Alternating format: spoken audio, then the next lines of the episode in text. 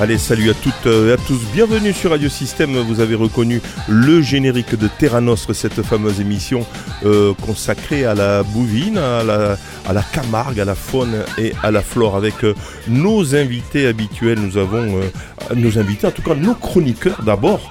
Euh, nous avon Jean-Marie Espuche. Salut Jean-Marie. Bonsoir tout le monde. Salut, salut. salut, salut. Jean-Marie, tu vas nous parler de quoi aujourd'hui? Je vais parler des oiseaux des grues qui sont arrivés en nombre. Et puis je vais vous parler de mon coup de gueule, va être euh, relatif aux oiseaux, mais je vous laisse euh, patienter un peu. On va parler de chats, attention, parce qu'il y a beaucoup Miaou. de personnes qui sont, euh, qui sont, qui protègent les chats. hein. Fais attention à ce que tu dis. hein. Et puis Annelise Chevalier. Salut Annelise. Bonjour à tous. Annelise, bon, toi tu es notre experte et tu interviens sur tous les sujets puisque tu es euh, très érudit. On va parler euh, aujourd'hui euh, du patrimoine de l'UNESCO, le patrimoine naturel mondial de l'UNESCO. Alors, on fera le parallèle avec le patrimoine immatériel de l'UNESCO. On en a parlé souvent avec toi. On, on va en parler donc avec ben, le président d'une association euh, qui s'est mis en place il y a quelques Six mois. il y a six, Six mois, mois, hein, avec donc Bernard Poujol euh, qui va euh, eh ben, d'abord se présenter. Ben, Bernard Poujol, donc ben, vous êtes un Camarguais, bien sûr, le papa, alors si je peux me permettre, hein, euh, de- d'Adrien euh, Poujol, qui est Vauverdois et qui, bien sûr, euh, ben, est un raseteur de renommée, qui maintenant est, euh, comment on dit, apodérado, ou en tout cas... euh, Disons qui- qu'il il a su recycler son métier de raseteur dans, dans la bouvine de l'autre Voilà. côté des barrières, puisqu'il organise des courses de taureaux. Ouais. Il travaille pour Simon Casas en termes de courses camarguaises pour les arènes de Nîmes. Il s'occupe des arènes de Lunel. C'est un passionné, ça reste un passionné de bouvine, hein, ça c'est indéniable. Vous avez créé l'association La Camargue à l'UNESCO pour que ce delta, tout comme le Danube euh, ou euh, l'Okavango au Botswana, soit patrimoine mondial de l'UNESCO. Bernard Poujol, parle-moi un peu de ce projet. Euh, Il y a, peut-être euh, des confusions avec euh, le, le- la Camargue patrimoine immatériel de l'UNESCO. Il y a déjà un groupe qui s'en occupe depuis, depuis déjà quelques années. Disons que moi, je, je suis un camarguais euh, différent des camarguais habituels, qu'on voit habituellement un peu partout dans le territoire, puisque je suis pas am- amateur de taureaux, même si mon fils était raseteur. Mon Ah bon père était torero. Je crois que étant enfant, j'en ai tellement soupé de, de, de bouvines et de taureaux que j'ai fait un peu une overdose quand j'étais jeune et du coup, je me suis intéressé à l'autre partie de la Camargue, la culture euh, provençale avec euh, la, la langue, magnifique langue nostre que, que, que, que, j'étudie euh, dans les scoulettes Saint-Gilenc. Euh, également, euh, je me suis passionné pour la terre de, ce, de Camargue puisque je suis riziculteur. J'ai passé toute ma carrière professionnelle comme riziculteur en Camargue. Euh, dans la côté bucorodanien pour commencer, puis Camargue gardoise après. Et j'ai même fait euh, innover dans l'agriculture camarguaise puisque j'ai utilisé des canards Oui. pour désherber mes rizières pendant euh, une quinzaine d'années euh, pour essayer de faire une agriculture qui soit une agriculture la plus douce possible pour ce territoire si fragile. Annelise, euh, donc qu'est-ce que tu penses du projet de, de mettre donc la Camargue au patrimoine de, de l'UNESCO, naturel de l'UNESCO? Alors la différence justement quand même hein, pour, entre ce projet et le projet du patrimoine immatériel. Tu peux nous expliquer? Ben, moi, je trouve que c'est une très bonne initiative. C'est même étonnant que ça ne soit pas déjà fait depuis longtemps. hein. Vu que bon, la Camargue est quand même très très ancienne et ça fait c'est pas d'hier qu'elle est fragile et convoitée et menacée. Donc euh, et euh, on connaît tous ses richesses et sa particularité. Alors j'étais en train de penser quand euh, Bernard euh, parlait là de la langue avec la Camargue et ça me fait penser que justement avec les Siandaki de Vauvert, mes élèves du cours de provençal de Vauvert, on est allé visiter les canards de Bernard il y a deux ans ou de Il les a plus deux ou trois ans. Et donc, en fait, ça fait tout à fait le lien entre la culture de la langue, de la provençalité, avec la camarguité, comme on dit, euh, et le territoire. Donc, c'était, c'est parfait. En fait, il regroupe les deux euh, notions. Alors pour, pour, pour la, la- la- l'UNESCO, donc je rappelle quand même que la, la liste du patrimoine mondial, ce sont des sites euh, qui ont une valeur universelle exceptionnelle. Complètement. Il faut que ce soit exceptionnel. Sinon, si c'est pas exceptionnel, euh, eh ben ça ça marche pas. Il n'y a, pas de, de euh, comment on dit de de labellisation. De labellisation, hein, de mmh. labellisation. Et euh, seuls donc deux deltas. Je, je, voyais ça, j'ai vu ça sur lorsque je faisais des recherches un peu sur le sujet. Il y a le delta du, du Danube et en Roumanie et celui de l'Okavango au Botswana. Hein, qui, qui, sont patrimoine mondial. Donc vous dites, il faut que la Camargue soit aussi donc euh, patrimoine euh, mondial de l'UNESCO. Mais ça coulait un peu sous le sens quelque part parce que euh, notre territoire, nous y vivons dessus ou à côté de lui. Mais ce territoire nous habite tous. Et c'est tellement évident pour nous que de vivre sur ce territoire-là qu'on ne se rend pas compte forcément de sa préciosité, de son originalité et, du, et du, de l'exemple qu'il peut devenir pour le reste de l'humanité. C'est une zone euh, remarquable pour l'abri des oiseaux sauvages. Euh, Jean-Marie en est le témoin quotidien quasiment euh, à travers ses photos. C'est également le seul lieu de la Méditerranée où vivent encore cette relation étroite entre, l'homme et le taureau. Mais ce taureau si exceptionnel qu'est le taureau de Camargue avec ses chevaux, c'est parce qu'il est sur ce territoire, qu'il se nourrit de ce territoire qu'il existe. Sans le territoire, pas de taureaux, pas de chevaux et pas de gardiens. Je veux dire, il nous a semblé évident que de, que de placer la, charrue derrière les bœufs. Et cette démarche de description du territoire avec son côté exceptionnel, c'est une démarche qui nous a semblé urgente aujourd'hui. Analyse. Euh, donc, euh, vous, le, patrimoine, le, le, groupe dont tu fais partie, sur le patrimoine immatériel, du coup, ce qui est un peu différent, vous, c'est plutôt euh, les hommes, les pratiques, les, les, savoir-faire des, des, personnes qui sont sur ce territoire. Alors, une réaction sur ce que dit, d'abord, il faut préserver le territoire, en plus, après, on pourra oui, préserver. et vous, vous dites que c'est lié. C'est lié, c'est du bon sens, oui. Sachant quand même que la Camargue est quand même protégée à divers titres. Hein. Il y a au moins, il, y a, il y a, je crois, 14 euh, mesures de protection déjà qui sont sur ce territoire, donc c'est pas quand même quelque chose qui part de zéro. Il y a quand même, si, si les traditions et les savoir-faire et les pratiques de Bouvines sont aussi euh, ancrées, c'est que il y a de la matière et la matière vient du territoire évidemment. Il y a encore des taureaux et des chevaux euh, Dieu merci et, de l'agriculture et de, tout pour faire de nos traditions. Mais c'est parce qu'il y a déjà des quelques mesures de protection au niveau national international. Il y a la réserve de biosphère la, le MAB. Natura 2000 etc hein, qui sont des, des, euh, labellisations qui protègent le au moins avec cette, ce label là ça sera quand même quelque chose de, de supérieur de d'intouchable je dirais de, de, carrément euh, irréversible. Donc, donc c'est pas euh, en opposition au patrimoine immatériel, c'est complémentaire. je, retiens de la chose, c'est que les deux, les, deux, les deux projets sont complémentaires et ont cette capacité à fédérer. Fédérer par l'initiative immatérielle, mais fédérer aussi par le regard de terrain. Donc on a besoin de se regrouper, on a besoin de se resserrer. Et là, on se resserre d'un point de vue territorial et on se resserre d'un point de vue culture sans se porter tort. Voilà. Ce qui est Et je rejoins Annelise qui dit Je suis étonné que ça, n'existe pas depuis 20 ans. Effectivement, moi aussi. Mais c'est vrai qu'on a un tel cortège de mesures de protection qu'on n'a peut-être pas ressenti la nécessité. Alors ça mènera quoi justement euh, de, de, de, passer patrimoine euh, de l'UNESCO euh, Puisque effectivement, il semble qu'il y ait un certain nombre de, de labellisations bah, qui finalement protègent le, le territoire. En fait tout, ce, tout, tout ce, ce, cortège de labels qui existe aujourd'hui sur le territoire ne sont pas forcément un rempart ou une, protection vraiment efficace. J'en veux pour preuve, je suis agriculteur de ce territoire depuis 40 ans.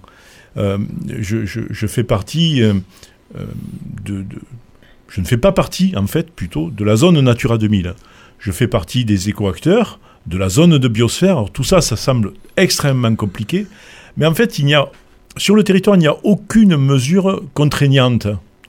Le territoire est livré à la convoitise de qui veut la prendre? Or aujourd'hui, si on était dans une espèce de linéarité, que les choses ne changent pas, ne se bousculent pas, il n'y aurait pas de raison que les choses changent et que la, Camargue soit menacée d'un biais ou d'un autre. Or aujourd'hui, il y a de nouveaux enjeux qui apparaissent. Ce sont les enjeux du dérèglement climatique. Et le propre de la Camargue, de ce territoire, c'est que c'est un delta.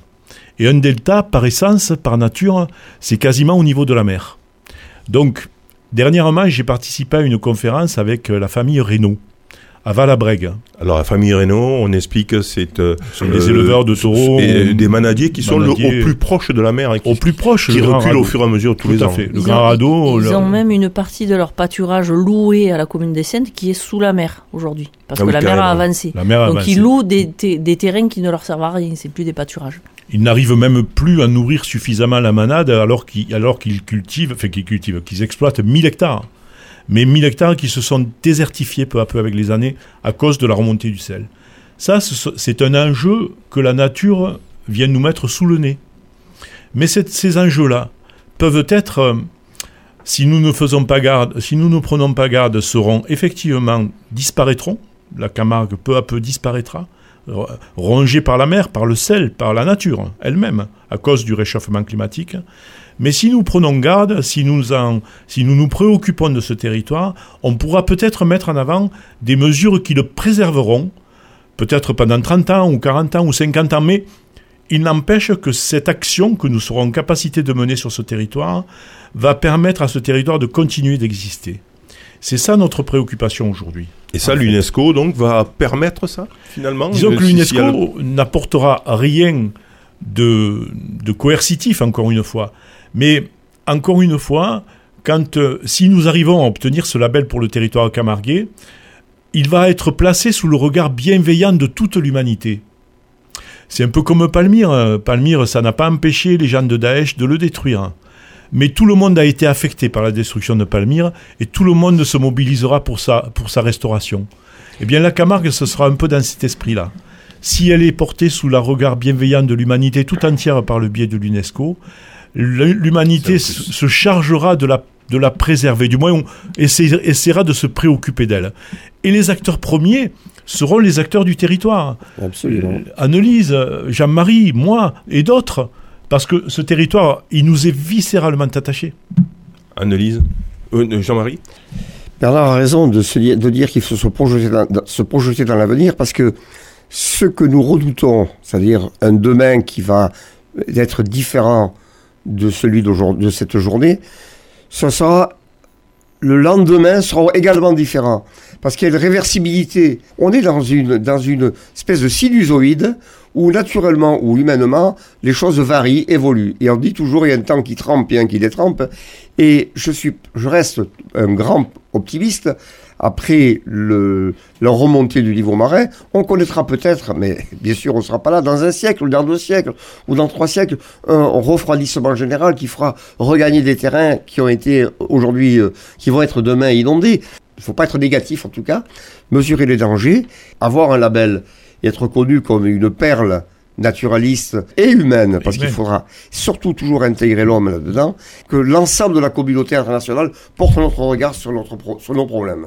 Oui, moi je dirais que finalement la menace, c'est la nature elle-même contre elle-même, parce que bon, euh, est-ce qu'on arrivera à lutter contre les, révolutions de la nature dues au changement climatique? Ça, c'est pas sûr.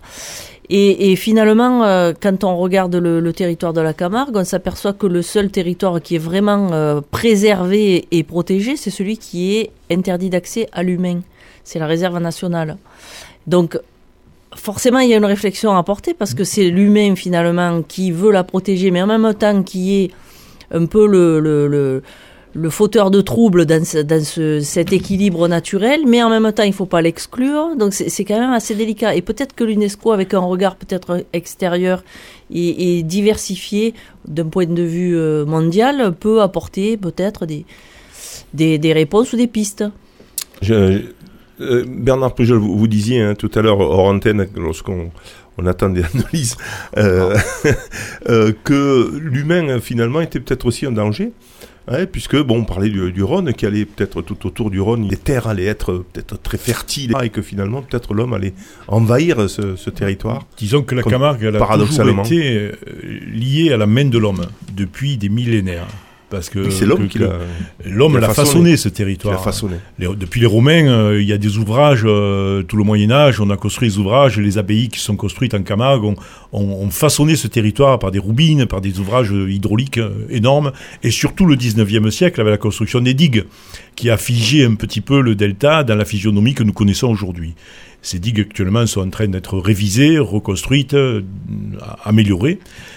Il n'empêche que la main de l'homme est étroitement liée au territoire camarguais. On ne peut pas, on ne peut pas dissocier la présence de l'homme du territoire. Il est vrai que, comme très justement le soulignait Annelise, il y a certaines parties très intimes du territoire qui sont interdites à l'homme. C'est une, c'est erreur aujourd'hui et les instituts qui gèrent ces territoires reconnaissent que quelquefois leur euh, extrémisme, entre guillemets, a été préjudiciable au territoire. J'en veux pour exemple tout simplement euh, le Vacarès qui actuellement est à 110 grammes de sel par litre dans certaines zones à cause du fait que l'homme ne fait plus entrer assez d'eau douce dans le Vacarès. Donc 110 grammes, euh, c'est un Vacarès qui est à l'agonie. Et ça, c'est notre responsabilité première. Donc quelque part, une réflexion autour de ce territoire qui est quand même un territoire très résilient, qui peut se réadapter très facilement. Une réflexion intelligente, concertée, avec tous les acteurs du territoire qui œuvrent ensemble dans la même direction, pourra faire en sorte que cette main de l'homme devienne une main positive, une main constructive. Oui, je rebondis sur ce que vient de dire Bernard. Le- les gestionnaires actuels, euh, dont peu sont issus de, de, de ce- cette trame camarguaise, mais qui arrivent, mais qui arrivent avec de- des bagages techniques, scientifiques suffisants, nécessaires, hein, et je ne doute pas de leurs compétences. Tout ce beau monde a complètement oublié que la Camargue, depuis 1870, est totalement endiguée.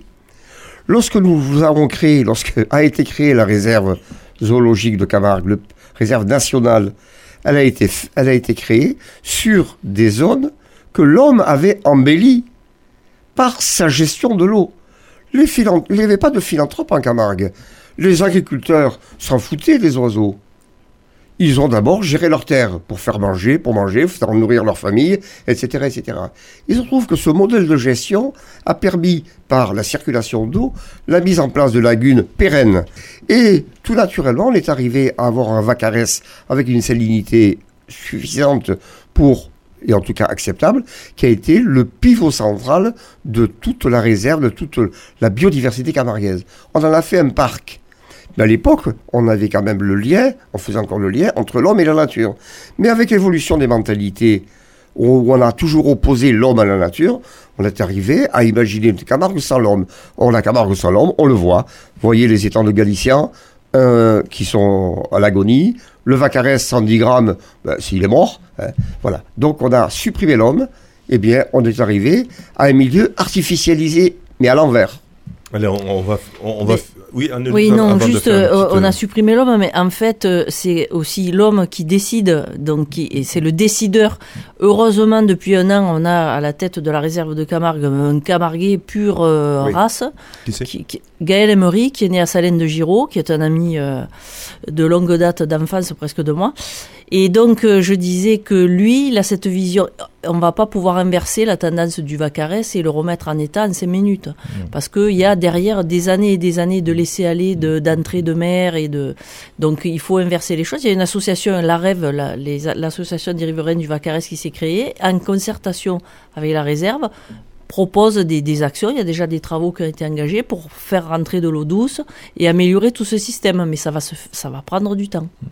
Allez, on va faire une première pause musicale si vous nous rejoignez. Nous sommes euh, dans Terra Nostre, c'est euh, l'émission euh, ben, consacrée euh, au territoire de Camargue. Bien sûr, on parle ben, du classement, euh, de l'inscription au patrimoine matériel de l'UNESCO et pas immatériel.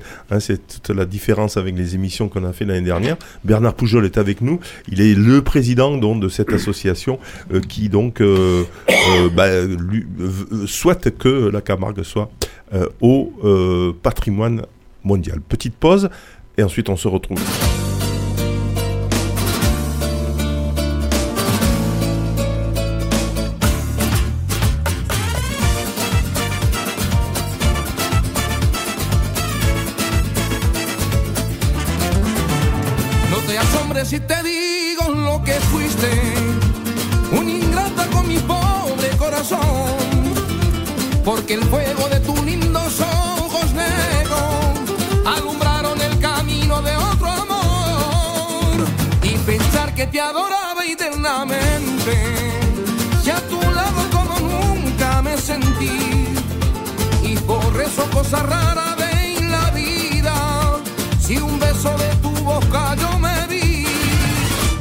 De mis amores reina mía que me hiciste que no puedo conformarme sin poderme contemplar.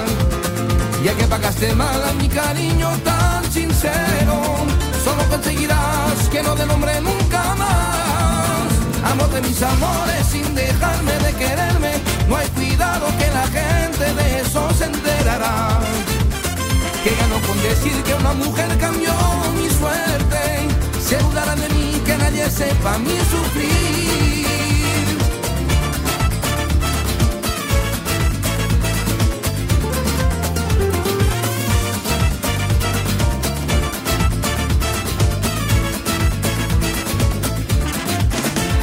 No te asombres si te digo lo que fuiste, un ingrata con mi pobre corazón, porque el fuego de lindos ojos negros.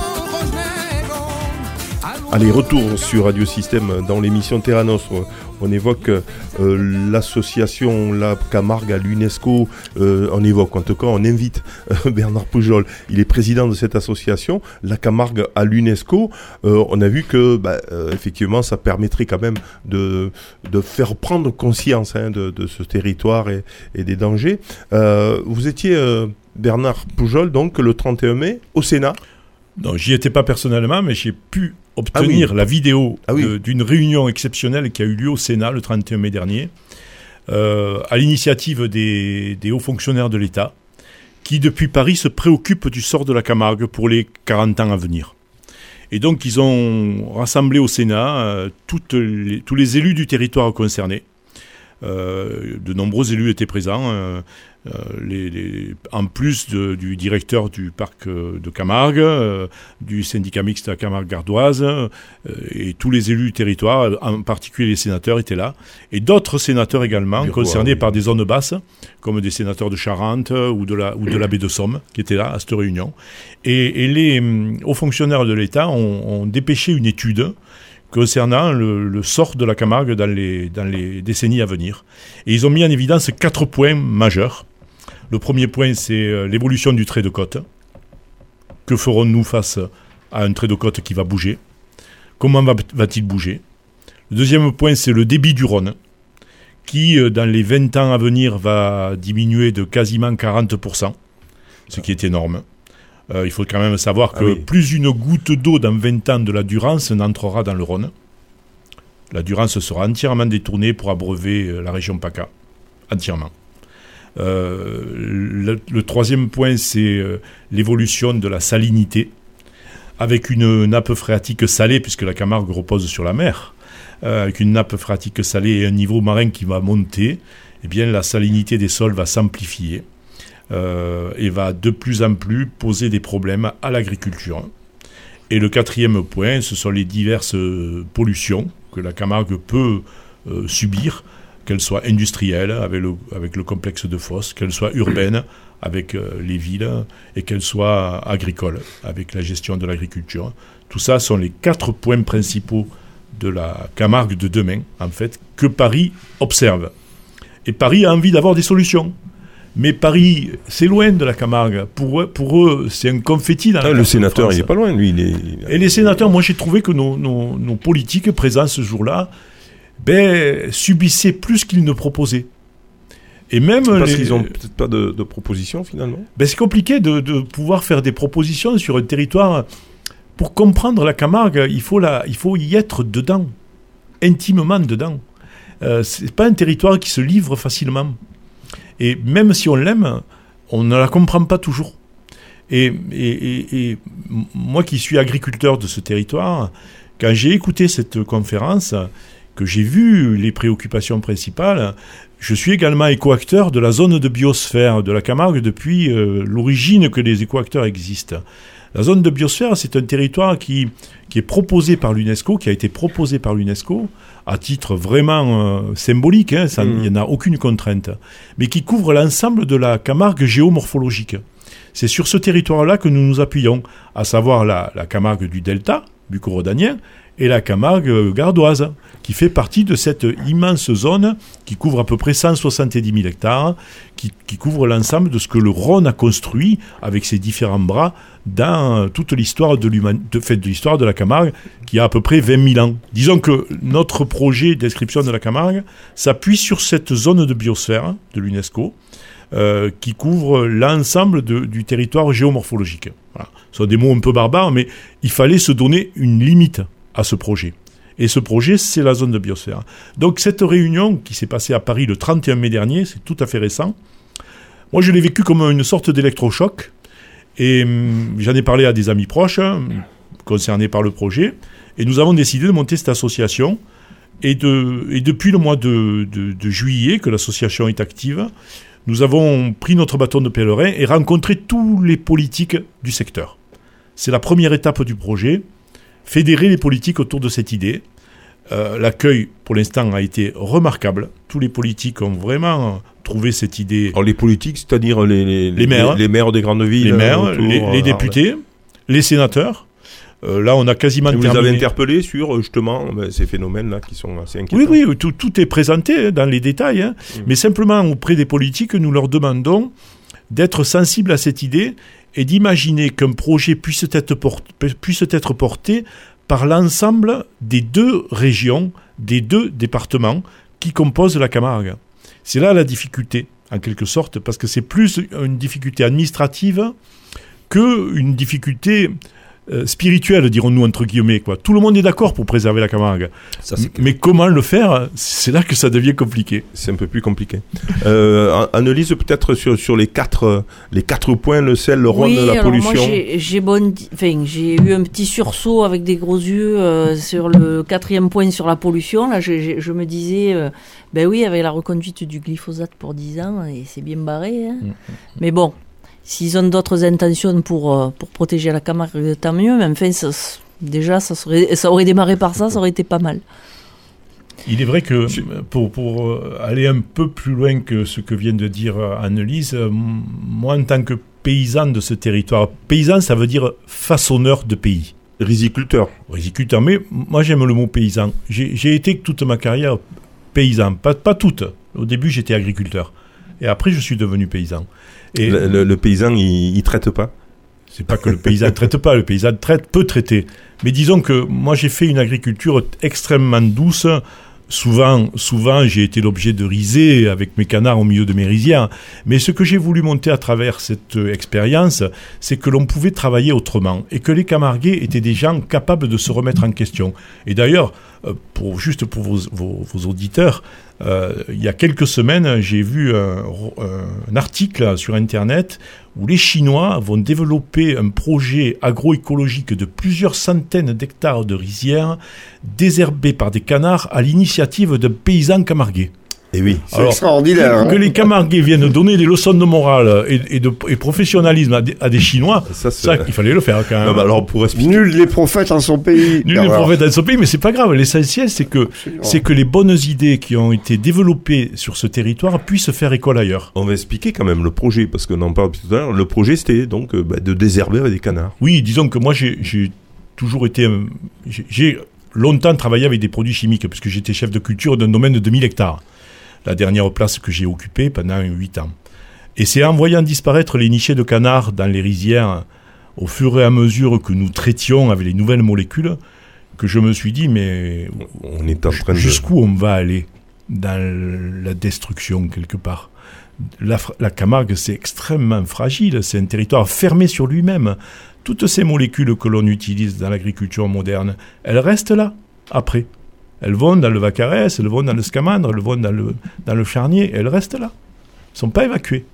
Attends, Donc, je- du coup, du coup euh, cette, euh, cette euh, richesse est menacée par l'industrie. Et moi, ce qui m'effraie le plus aujourd'hui, c'est là pour reprendre un peu ce qu'a dit An- An- Annelise, c'est que on voit de plus en plus de plasticulture se développer en Camargue.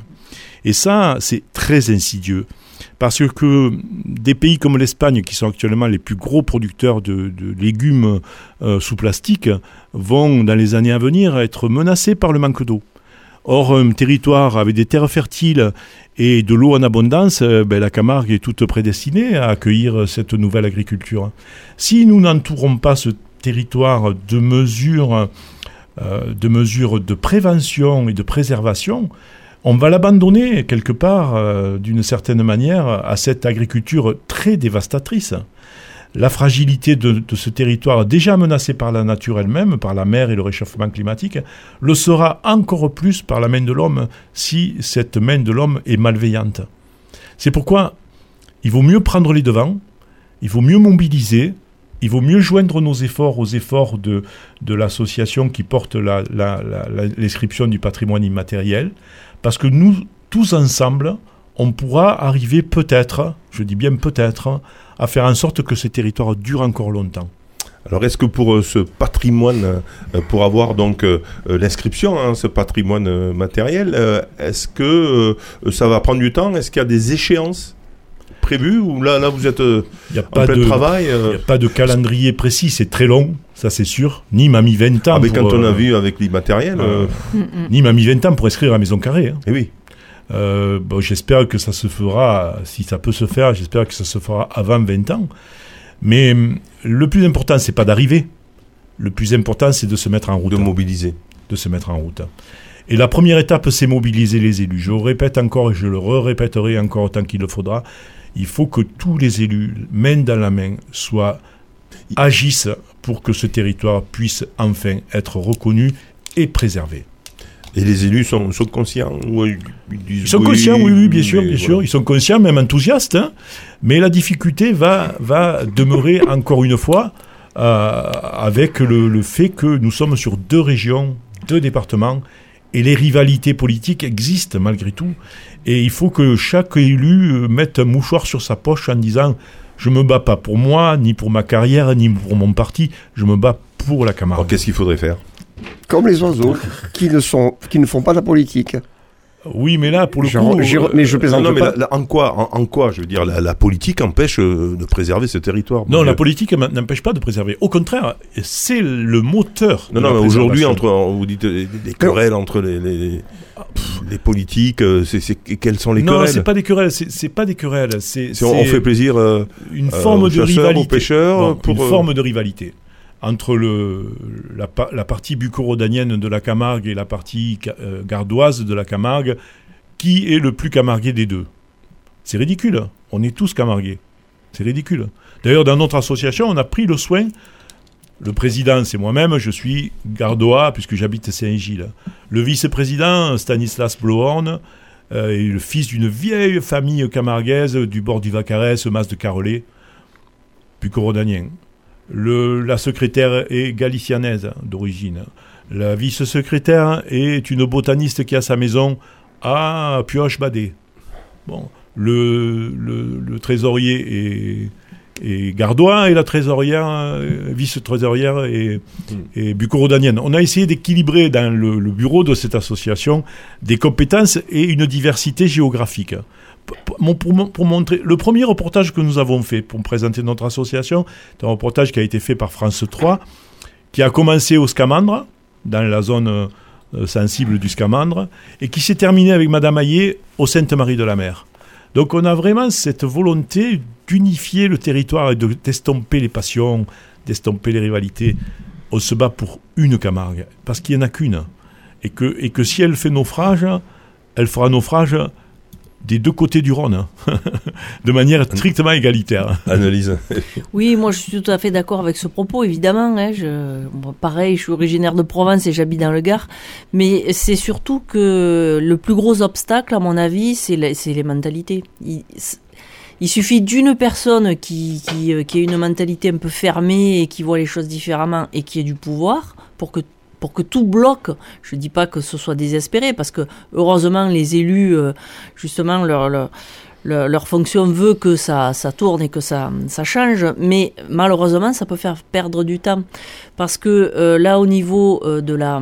Par exemple, qu'on comprenne bien. de la euh, Grande Camargue, c'est ici, c'est entre les deux bras du Rhône, mais c'est pas là-bas. Il faut pas dire Camargue. Il y a, il y a, il y a, il y a- il y a, un pro, enfin, un querelle, pro- stupide, une, une querelle qui dure depuis toujours, depuis des années, et encore de plus en plus. Et, et les gens qui ne veulent pas que ici, ça soit la Camargue, alors qu'on a exactement, on a la même langue déjà, on a les mêmes On traditions. a le même sol. Voilà, on a tout, on a tout pareil.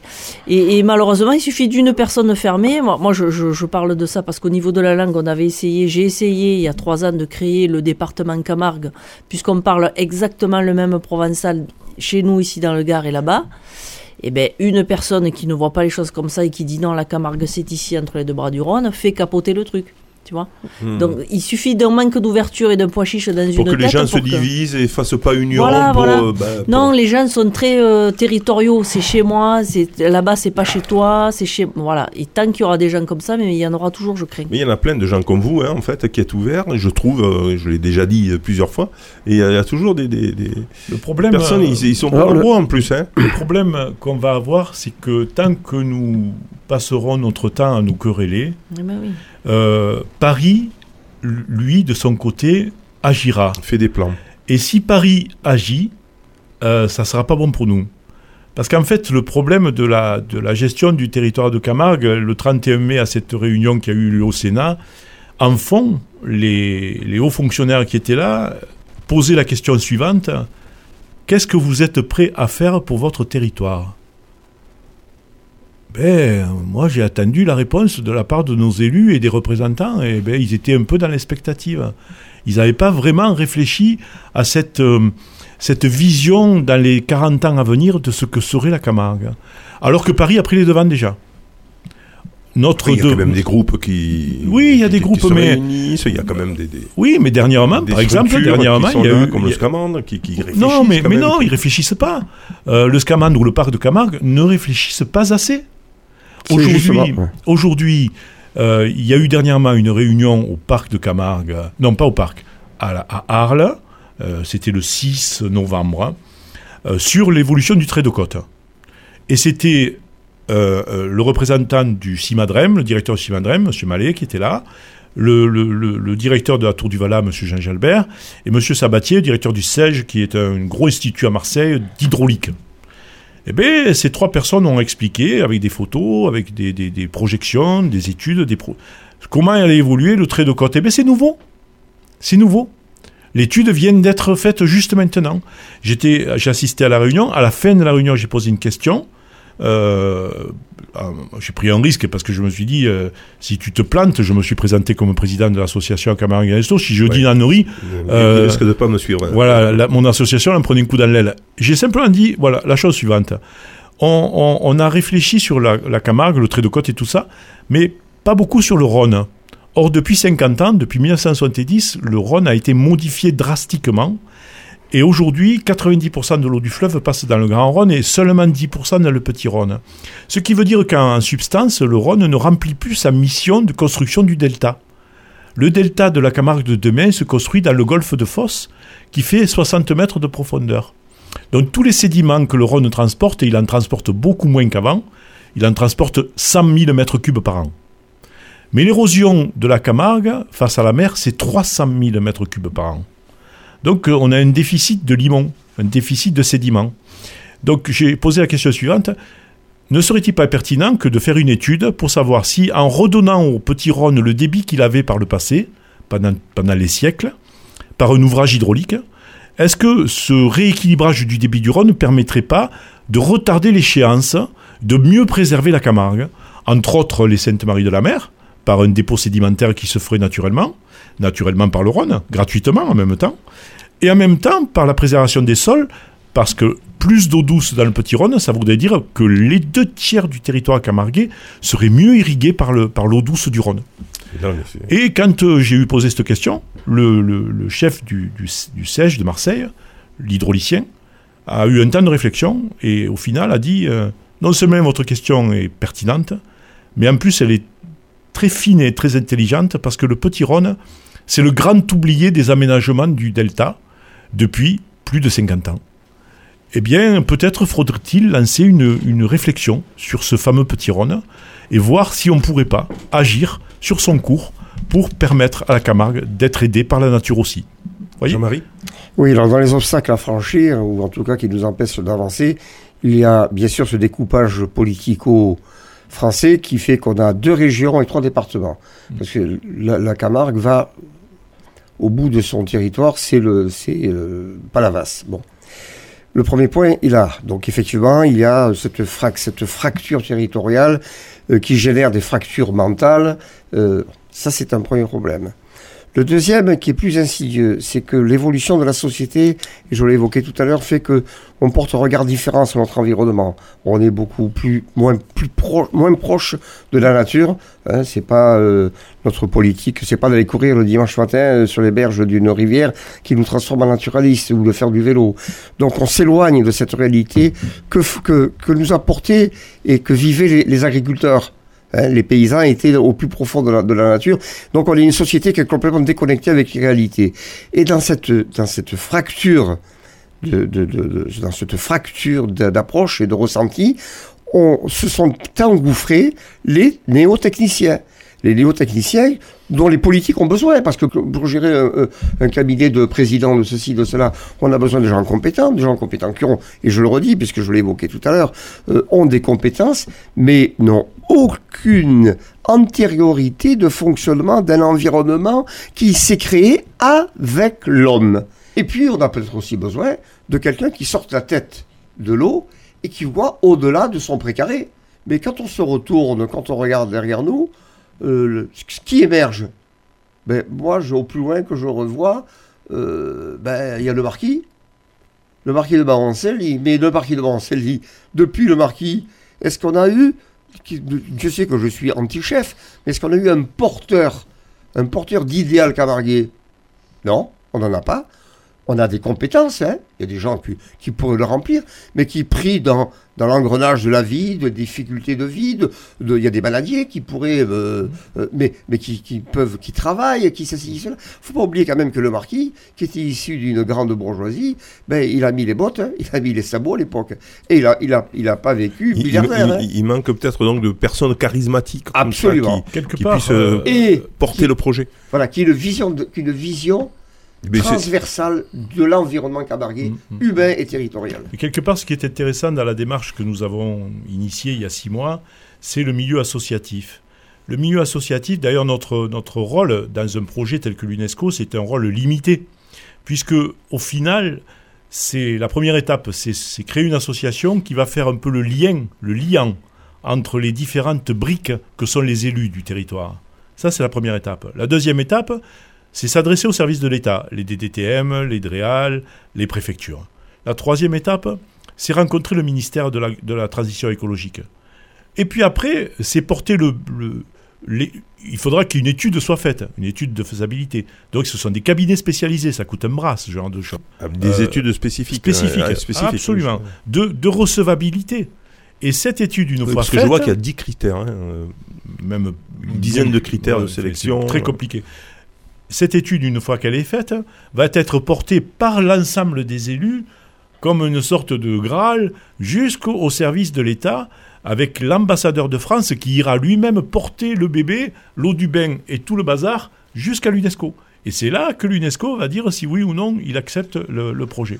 Voilà, a- c'est une longue histoire. y a- y a- Mais comme pour rebondir sur ce que disait euh, très, très judicieusement Jean-Marie, euh, le propre d'une association, c'est qu'elle est composée de gens comme vous et moi.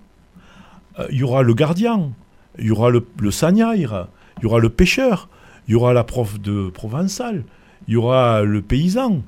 Tout le monde a sa place dans une association et tout le monde a le même mot à dire. Et c'est conjointement ensemble que, par le biais de, de- de la structure associative, on va faire remonter cette sagesse populaire Allez, qui fait peut-être quelquefois défaut. Voilà, alors pour le moment, hein, vous en êtes juste euh, Au début, au début, les maires, hein, les, Les les- maires. les élus, hein, vous, tout à fait. euh, vous, euh, Tout à fait. comment on dit, contacter les, maires et les élus, et ensuite, voilà, les, préfets, Ensuite, ce sera etc. le- les, services de l'État. servi- les services de l'État. Certainement, il faudra Et créer ensuite- une structure, à un moment donné, qui, va, aura, qui aura la légitimité en raison du fait qu'on est sur deux régions, deux départements, la structure va être euh, un peu comme à l'image du CIMADREM d'ailleurs, parce que le CIMADREM, c'est une structure, une seule structure qui gère l'ensemble des digues du Rhône sur les deux régions. Et d'ailleurs, quand on a fait notre conférence de presse au mois de septembre dernier, on, on a fait notre conférence de presse dans les locaux du CIMADREM pour montrer symboliquement que notre démarche, c'était une démarche d'unité. Voilà, si vous voulez en savoir plus, hein, on, on peut euh, ben, aller sur le, sur le Facebook aussi. hein, On- de- Il y a un Facebook. Et vous avez fait, un Facebook assez- assez renseigné, l'association La Camargue à l'UNESCO. Et, et si on veut adhérer, ça coûte 10 euros, c'est pas cher. Voilà. Euh, et il faut aller sur Hello Asso, qui, qui euh, est le lien euh, internet pour rentrer dans, le, dans les informations de l'association. Voilà, donc vous réunissez souvent, il y a, il y a des, il y a des réunions un peu... Mais pour l'instant, on a, on, a, on a juste un- le Mm. bureau, une- on a une cinquantaine de membres actuellement euh, qui ont adhéré déjà à l'association, ou peut-être une petite centaine. quoi, Une petite centaine. Euh, on, on vient de faire une newsletter qui vient de sortir là maintenant.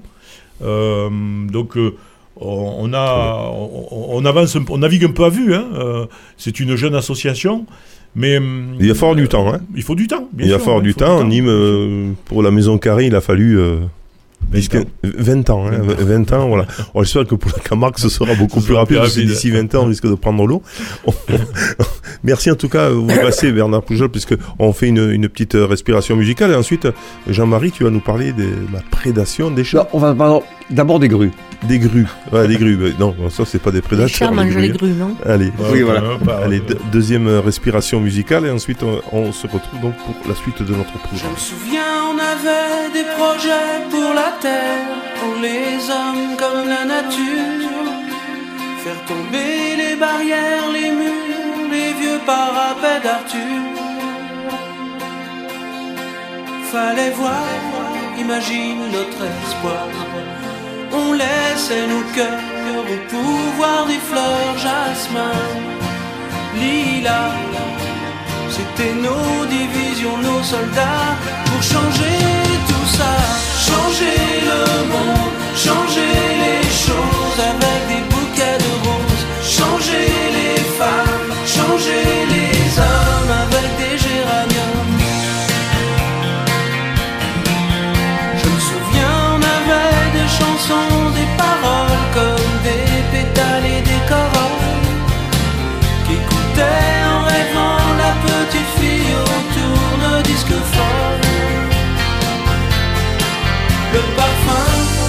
imagine le parfum. L'Éden, le jardin, c'était pour demain, mais demain c'est pareil. Le même désir veille là tout au fond des cœurs. Tout changer en douceur, changer les âmes, changer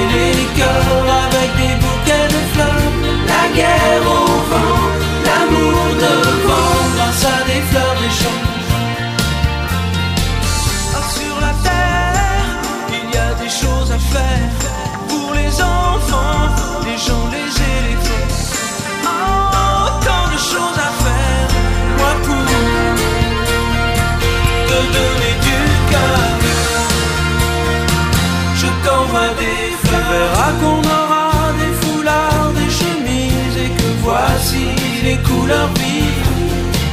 Et que même si l'amour est parti, ce n'est que partie remise. Par les couleurs, les accords, les parfums. Retour dans Terra Nostra, dernière partie euh, de l'émission après avoir parlé euh, de la Camargue à l'UNESCO avec euh, Bernard Poujol, notre invité. Euh, ben, notre chroniqueur Jean-Marie Espus va évoquer les grues. Alors les grues. euh, Alors, c'est pourquoi tout- les grues? Alors, on parlait de Camargue, on parlait Alors, de territorialité, et je parlais, j'évoquais euh, l'exemple que pouvaient nous donner les oiseaux, et la sagesse dont ils sont porteurs. Eh bien, l'oiseau a besoin d'une unité écologique pour vivre. Euh, donc, ça veut dire qu'il faut quelque chose d'homogène. S'il ne le trouve pas toute l'année, il va migrer. Euh, Ça veut dire va. que s'il ne trouve pas d'eau, si c'est gelé, il va descendre vers le sud, etc. etc. Et l'exemple de la, des grues est, à mon avis, très significatif et rejoint les propos que nous tenions précédemment. C'est que ces grues sont arrivées en Camargue de par l'évolution des pratiques culturelles qui ont fait que les rizières sont apparues. L'oiseau avait des habitudes par ailleurs, et puis tout change, les conditions aérologiques changent, et il y a une bonne vingtaine d'années, euh, et alors qu'il y avait potentiellement une niche écologique disponible, les grues sont arrivées, quelques grues. Les Suisses avaient observé euh, dans les débuts des années 2000, de mémoire, des, des mouvements de grues qui allaient de l'Europe centrale vers l'Europe de l'Ouest. Arrivées sur le Ciron rhodanien, avec l'appel d'air, elles sont descendues, elles ont trouvé la Camargue, elles sont restées. Et ben, elles ont occupé l'environnement camarguais qui leur convenait. Donc on rentre là dans cette notion d'équilibre. Elles dorment pour une partie vers Aigues-Mortes, elles viennent manger vers le Scamandre, elles vont manger, elles traversent le Rhône, oh là, sans papier, et elles vont donc manger dans les terres hautes, et elles occupent l'environnement camarguais avec ces, ces, ces espaces dégagés, c'est un oiseau qui a besoin de voir loin et, qui ça le met en sécurité. Donc euh, ça va dormir vers les Salins, ça va dormir en bas. Maintenant il y a plusieurs dortoirs de par la Camargue, puisque de 300 on est passé à 22 000 oiseaux l'an dernier en hiver. Et, et donc, après, se répartit sur l'ensemble du véritable territoire camarguais, des terres basses aux terres hautes, et de indépendamment du Gard, de, de l'Hérault et, et, de, et des Bouches-du-Rhône. Voilà un bel exemple d'une adaptation de l'oiseau à des conditions qui ont changé, donc il est loin d'être bête, et puis qui occupe naturellement ce qui représente un équilibre écologique, la Camargue. Voilà. Et qu'est-ce que ça mange les grues? Est-ce que ça, y a, Ça mange les rhizomes, les- restes, tout ce que, tout ce qui a été, que l'homme n'a pas récolté, les graines qui sont tombées par terre, les tiges, les rhizomes, parce qu'il y a un système de racines important de- dans le sol, et, et donc là, il y a matière à nourrir. Et donc ça Enfin, reste, ça migre plus? Ah si, si, si. Arrivé à partir de la mi- mi-février, on commence à avoir des départs progressifs, et début mars, il en reste quasiment plus. On en a trouvé une en hiver, parce qu'en été, parce qu'elle a dû avoir un problème d'arthrose, mais... euh, Les chats? Allez, alors les chats, ça c'est une les catastrophe nationale. Oh. C'est une catastrophe. Alors, c'est pas parce qu'on dénonce une catastrophe ou qu'on montre du doigt une catastrophe qu'on est anti-chat. Non mais les, les chats en Camargue, hein, dans, dans Non, les chats en France, mais il y en a ici. Donc, il suffit de parcelliser après. euh. Alors, euh, on a minima 15 millions de chats en France. Donc, vous divisez par 100 départements. Bon, bon. Le problème est pas là, parce que ce qui se passe en Normandie se passe ici, hein, avec des. Alors, so- euh, 15 millions de chats. Les chiffres LPO, Ligue de protection des oiseaux, euh, qui sont faits à mi- vraiment minima, parce qu'ils comptabilisent que les oiseaux que les chats ramènent, c'est 75 millions d'oiseaux tués par an en France, Par des chats. par les chats. Ah ben, par les chats. Mais après, ça je vais vous donner des frissons. Ça veut dire, par jour, à peu près 205 000 oiseaux. Ça veut dire, j'ai fait le calcul tout à l'heure, 5 oiseaux toutes les 2 secondes. Voilà, le, le temps de dire ça, il y a 5 oiseaux qui sont morts quelque part, statistiquement. C'est énorme. C'est énorme. Sachant que, la prédation des oiseaux ne représente, toujours selon les chiffres de la LPO, que 22% de la prédation totale. Si on multiplie, si on fait la règle de 3, on arrive à une prédation totale annuelle de tous ceux qui se bouffent, les lézards, euh, les mulots, bon, donc euh, là ça, peut rendre service. 930, euh, 340 millions Où veut-il en venir? 340 millions, mais ça veut dire tout simplement que par seconde en France, il y a 11 animaux qui meurent chaque, sec- chaque seconde sous la dent des, des chats. Voilà. Alors, pourquoi? Alors, pour Parce qu'il faut qu'ils mangent. C'est la chaîne. Non, c'est ben non, ils la sont nourris avec chaîne des croquettes. Non, il y a Alors, des chats pourquoi? sauvages aussi. Pourquoi? On n'a pas fait avec les chats ce qu'on a fait avec les chiens. Avec les chiens, on est parti du rat sauvage, qui est chasseresse, et on les a sélectionnés pour avoir des chasseurs, des non-chasseurs. Bon, moi j'ai un, labra- un- un Springer qui court après les oiseaux, euh, heureusement qu'il se s'y vole, et j'ai un cocker qui lui les regarde passer et presque entamerait la discussion avec eux. Donc on est arrivé par le jeu des, re- des- de, de la sélection à avoir des souches qui ne sont pas chasseurs. On n'a jamais fait ça avec les chats. C'est faisable. On ne l'a jamais fait. hein, parce que c'est beau, parce que personne n'a eu l'idée de se dire, mais en fait, qu'est-ce qu'ils font la nuit quand on les laisse sortir? Ils vont bouffer. Alors, on peut lutter. Actuellement, il y a des associations euh, qui, qui, je leur tire mon chapeau, euh, les stérilisent. Il y a une aide, un accompagnement qui se fait. Mais c'est gérer la crise. On pourrait aller un peu plus loin, mais il y a des propriétaires qui sont contre, leur mettre un collier avec une petite cloche. Parce qu'un oiseau va repérer le chat. Le chat, avant d'attraper l'oiseau, va avoir un mouvement qui va faire tenter. Et c'est les propriétaires de chats responsables le font. Alors on m'a dit oui, mais ils peuvent s'accrocher le, le collier et mourir. Bon, ah ben, il n'y a qu'à trouver des colliers qui se auto, auto. Hein. Euh, Voilà, c'était le. euh, voilà. Non, donc, euh, euh, Et quand même, euh, Bon. Jean-Marie, chat, tu sais ce que ça veut dire je t'écoute. C'est de l'égyptien ancien, ça veut dire gardien des semences. Oui, si, on a mis, suis d'accord. si on a mis les chats dans les masses oui, et, ah, ben voilà. et dans les oui. fermes, c'était euh, parce que parce Ah, que c'était question de survie pour l'homme. J'avais bien remarqué que les luzernes du 16e arrondissement étaient d'une grande beauté. Ah, hein. tu as de mauvaise foi. Les, les, les oiseaux, ils mangent des vers à ce moment-là, donc aussi. Non, non. On favorise une prédation sans la contrôler. Voilà. On la favorise. Alors, je ne suis pas contre les chats, hein, loin s'en faut. hein. On la favorise. Mais tu n'y en as pas. J'en ai pas, non, parce que mon chien les aime pas, mais parce que j'ai jamais voulu avoir de chat. Euh, Il y avait aussi. Oui, enfin, bon, bref. Voilà, Euh, on, on en parlera, mais c'était très intéressant, Jean-Marie, euh, que, ben voilà, beaucoup de chats quand même, c'est vrai que c'est quand même un problème. Ah, mais je parle des chats domestiques, je parle pas des chats arrêts, je parle pas des chats sauvages, qui eux font leur métier. Hein. Ah non, mais les chats sauvages font leur métier, C'est vrai que dans, dans les villes, ça, pose, de plus, a- ça en pose de plus assez. en plus de problèmes. Et c'est vrai qu'il y a des associations, de plus en plus de, de personnes qui s'occupent des chats pour les stériliser, etc. Parce que c'est quand même, ça devient un problème euh, public. hein, une- Voilà. Et En plus, je, je de- de- rebondis un peu sur ce qu'a dit Jean-Marie sur les grues. Euh, c'est très intéressant la présence des grues en Camargue qui est maintenant devenue euh, stable puisque tous les hivers elles viennent hiverner chez nous. Mais les oiseaux sont vraiment d'une intelligence inc- incroyable. Si, si la Camargue est devenue une terre d'accueil pour les grues, c'est qu'en Camargue elles ne sont pas chassées, elles ne sont pas euh, détruites par les hommes parce qu'il faut voir l'acharnement que, dans certains pays euh, de, migration traditionnelle que sont les pays africains, la, la- poursuite que, que les hommes font sur les animaux migrateurs et la destruction que les hommes sont capables de faire, la Camargue est devenue une terre d'accueil pour ces oiseaux et ils ont vite compris que dans ce territoire-là, eh ben, ils n'étaient pas persécutés et ils avaient euh, la possibilité de venir se reposer. Ah ben ça, et quelque part, c'est j'aime bien bon utiliser ces, ces mots-là. D'ailleurs, je, je vais apprendre quelque chose peut-être aux, aux auditeurs vauverdois. Vous savez tous que Vauvert s'appelait autrefois Posquière. Eh oui. Posquière, c'est, ça vient, ça remonte à loin, hein. ça, vient, ça viendrait de, de, de, ces juifs qui sont arrivés avec le roi Vamba au, au 8e siècle, quand le, le, roi Vamba venait reconquérir la Septimanie, qui avait voulu faire sécession. Et ces juifs sont installés à, à Vauvert et ont appelé cette ville la ville où on se repose. En hébreu, Poskiria, ça veut dire la cité où je me repose. Et, c'est là qu'a été écrite au XIIe siècle la Kabbale, la mystique juive, parce qu'il y avait depuis des siècles une communauté qui était venue se reposer. Et bien les oiseaux font la même chose. Et il y a la rue des Juifs En à Cam- Vauvert. Oui, mais en Camargue, les oiseaux font la même chose. Ils ont trouvé une terre où ils viennent se reposer.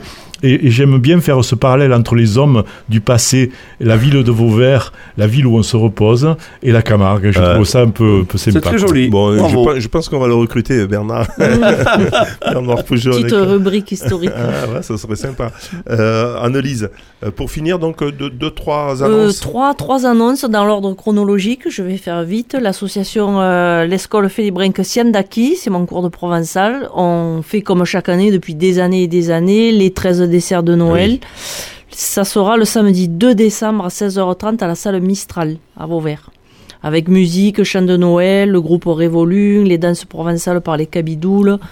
Rien de nouveau, mais c'est, ça s'appelle une tradition. Ça veut dire qu'on le fait euh, à des moments précis parce que c'est le, ça nous réjouit. Euh, des scénettes par les élèves et la dégustation, bien sûr, des 13 desserts. Rappelle-nous la date. Samedi 2 décembre à 16h30 à la salle À la Mistral. Salle Mistral. Ouais.